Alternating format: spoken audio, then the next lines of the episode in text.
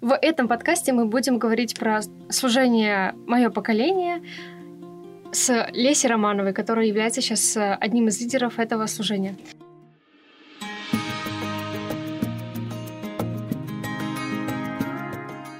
Леся, расскажи, как давно ты в этом служении? А я в этом служении 4 года. Вроде бы ни много, ни мало, но вот как есть. Почему ты выбрала именно это служение? 5 лет. А, почему именно это? А, не было такого, что я прям выбирала. Было такое, что я пришла в церковь и пошла в разные служения, потому что хотела с кем-то познакомиться и вообще хотела служить. И вот я пошла в прославление, в КИЦ, в мое поколение, но в моем поколении все были более-менее моего возраста. И я просто как-то там подружилась со всеми. Плюс я увидела, что в прославлении реально много людей. Я не сильно отличаюсь классным голосом, и моя помощь там не сильно актуальна.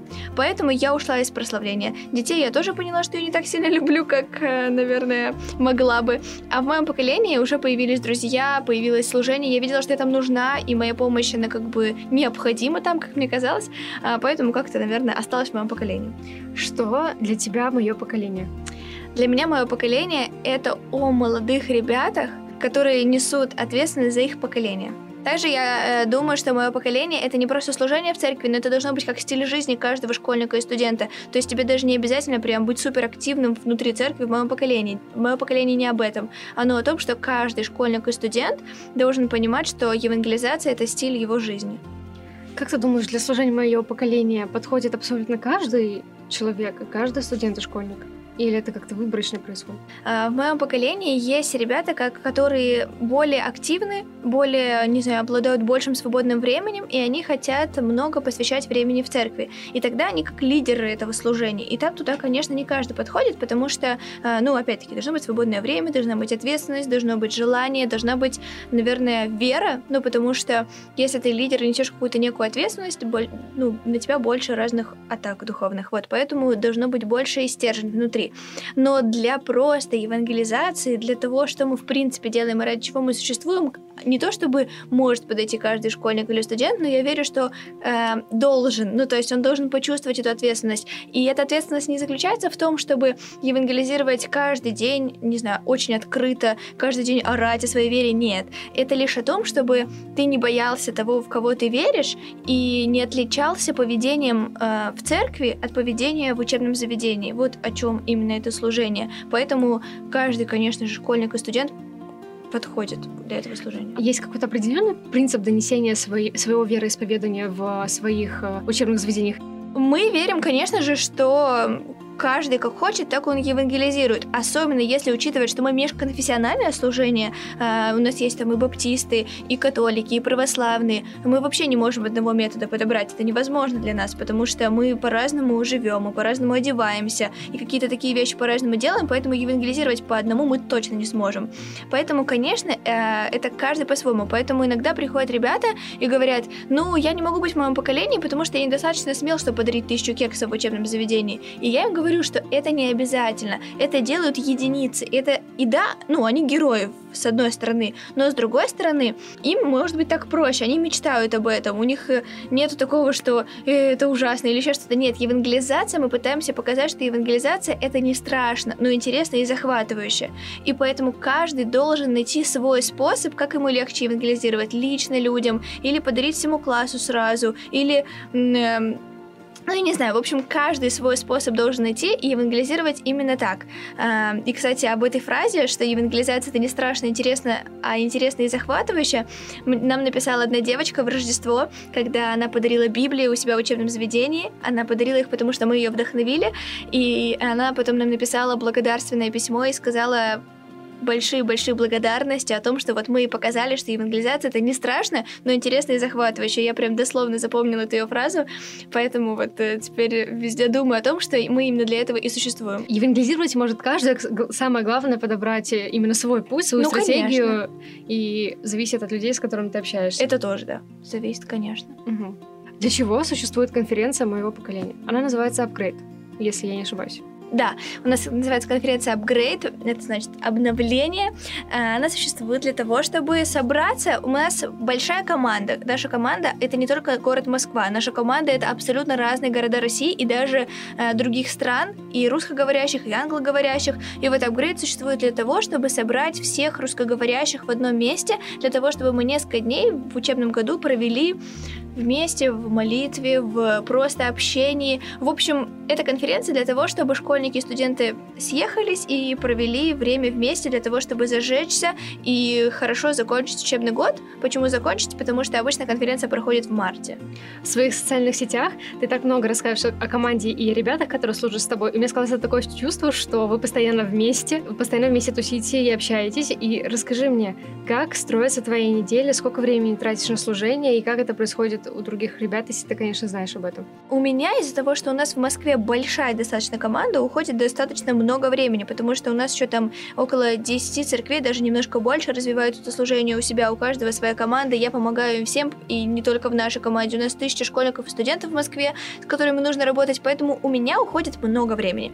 Если бы я могла не работать, а только служить, то у меня бы и каждый день уходил на это, потому что работы очень много. Но, конечно, благодаря тому, что есть команда, э, всегда есть большая поддержка и помощь. Но в целом, конечно, каждый день есть что делать именно в московской команде. В других городах это чуть попроще все, конечно. Чем команда моего поколения тебя вдохновляет? Меня очень вдохновляют ребята, потому что они смелые.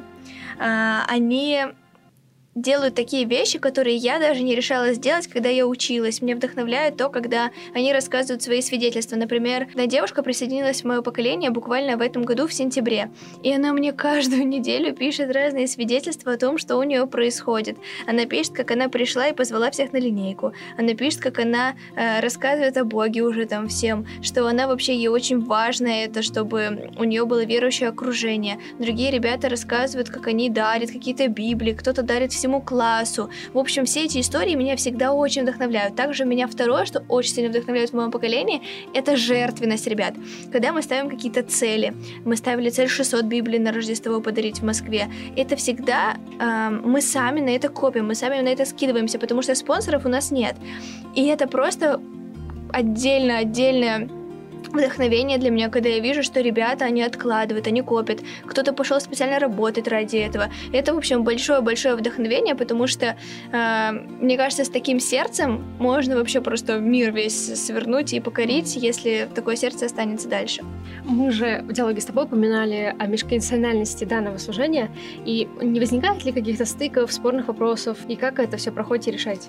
Да, ну, конечно, э, наверное, иногда возникает, но у нас есть четкая отлаженная система. Я лидер в церкви слова жизни, другой лидер у себя в церкви, другой у себя. То есть мы не лезем друг к другу, не спорим друг с другом, что как они неправильно делают, потому что у нас есть только одна общая цель. Мы хотим, чтобы э, христианин был в каждом учебном заведении Москвы и ну, там других городов. То есть я говорю конкретно про Москву, и мы там евангелизировали. Поэтому, если он, эм, какой-то э, парень, не знаю, из другой церкви, из католической, например, хочет евангелизировать или хочет вдохновлять свою молодежь евангелизировать у себя в церкви, пускай он это делает. Если ему нужна моя помощь, я помогу. Если он хочет, чтобы я туда не лезла, но он хочет брать какие-то принципы из нашего служения, я буду только рада, потому что мы в любом случае идем к одной цели вместе.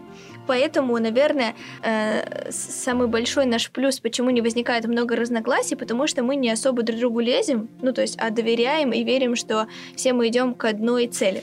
Как школьнику или студенту стать частью команды моего поколения? Вообще очень просто. У нас есть социальные сети ВКонтакте, э, в Инстаграме, на Ютубе. ВКонтакте в описании прям... Э, ВКонтакте есть группа «Мое поколение». И прям в описании этой группы есть ссылочка «Анкета МП». Там можно заполнить, хочешь ты стать участником, или ты хочешь открыть «Мое поколение» в своем городе, в своей церкви. И тогда мы свяжемся. Если ты хочешь стать участником, мы поймем из какого-то города или из какой-то церкви и постараемся тебе там найти команду МП.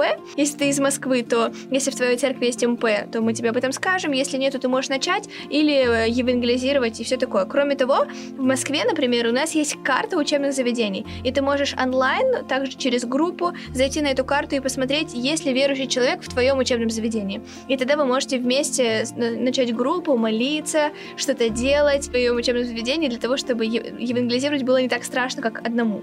Поэтому, если вдруг даже в твоей церкви нет моего поколения, то на учебе, скорее всего, у тебя кто-то из верующих будет. Вот. И я, кстати, знаю, Катя, что даже у тебя есть.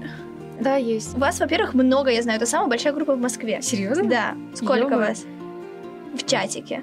Нас в чатике, ну, порядком 20, может, может даже 15, но по факту, на самом деле, собираются меньше. Это нормальная система. Ну, то есть, что собираются меньше, это нормально, потому что все заняты или что-то еще. Но у вас просто 20 верующих человек э, в одном учебном заведении. Это же просто невероятно, реально, что вы что-то делаете вместе. Я э, знаю, потому что я вижу все эти посты, что вы там постоянно на каждая акция, которая есть в учебном заведении, типа 14 февраля, 8 марта, День жвачки, День мандаринов, не знаю, что бы ни было, вы постоянно что-то делаете. Может быть, ты не во всем активно участвуешь, но ваша группа реально всегда что-то делает. И это просто вообще что-то чудесное. Да, я, я, когда поступ, я когда поступала, я когда поступила в свой университет, я как-то так очень, на самом деле, случайно, даже не знаю, кто меня добавил в этот чатик, но как-то кто-то узнал, что я верующий, добавил меня в этот чатик. Это, это было очень прикольно. И на самом деле я ну, очень настораживалась, потому что тогда еще у меня были определенные комплексы. Я, в принципе, не, ну, не очень прикольно так сх- сходила с людьми. Я думаю, «А, люди какие-то странные, наверное, ладно, ну ладно, я похожу, чтобы как бы быть, ну, чтобы не бить и так далее.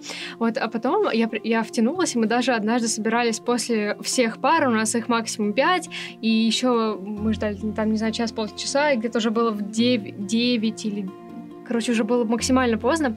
Мы собирались, э, а просто что-то обсуждали, разговаривали. У нас были книжечки, книжечки, которые мы читали. Нам даже приезжала пару гостей, с которыми мы делились своим опытом, которые отвечали нам на наши, наши вопросы. И это было все очень занимательно, это было все очень интересно. Вот, а, у нас проходили всякие акции, кто-то относился положительно, и даже подслушано все это выкладывали в Инстаграм, кто-то что-то постил. И это было очень приятно, но были, были также некоторые люди, которые ну, негативно отзывались и называли нас сектантами. Ну, короче, это, это нормальная тема. Вот, мы просто продолжали делать то, что делаем, и даже сейчас ребята продолжают что-то делать. А, раз, раз в неделю мы собираемся на разбор слов, мы читаем, и кто как понимает, кто что понимает, потом вместе молимся за, за нужды каждого и расходимся.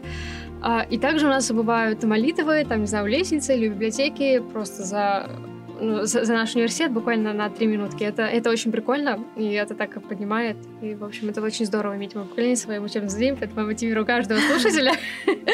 Вот, в любом случае, это, это дополнительные знакомства, это дополнительные ну, развитие, скажем так, Ну, в мотивация. общем, да, именно для этого мы это и делаем. Именно Да. для этого и создана карта. И это очень крутая тема, что кто-то выпускается, а кто-то только пришел в ВУЗ. Это значит, что группа, она никогда не закончится. Да. Ну, то есть это вообще чудесно. А на самом деле в вашем ВУЗе просто есть большая история, что еще 50 лет назад там учились верующие, и они, это сейчас пастора там церкви Росы и еще другой там церкви, и они молились за то, чтобы в этом ВУЗе продолжалась группа «Мое поколение». Это очень сильно. Я когда узнала об этом, ну, мне когда Лёша, а, Лёша Да. это наш, а, э, скажем Лидер так, там, да. ли- лидер нашей команды, и когда он об этом рассказал, я такая, серьезно? Я даже в это не поверила, потому что я думала, что ну, в моем вузе там точно такого быть не может.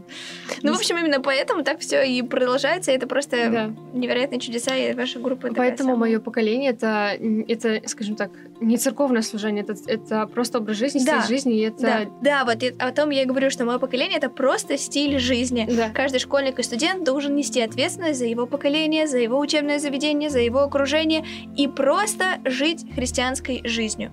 Вот. Спасибо большое за эту беседу. Тебе А, спасибо. Если что, можно всегда написать, заполнить анкету, мы с вами свяжемся, смотреть наш YouTube канал, Инстаграм, ВКонтакте. В общем, всегда-всегда будем рады подсказать, помочь и пообщаться с вами. Вот. Пока всем. Всем пока.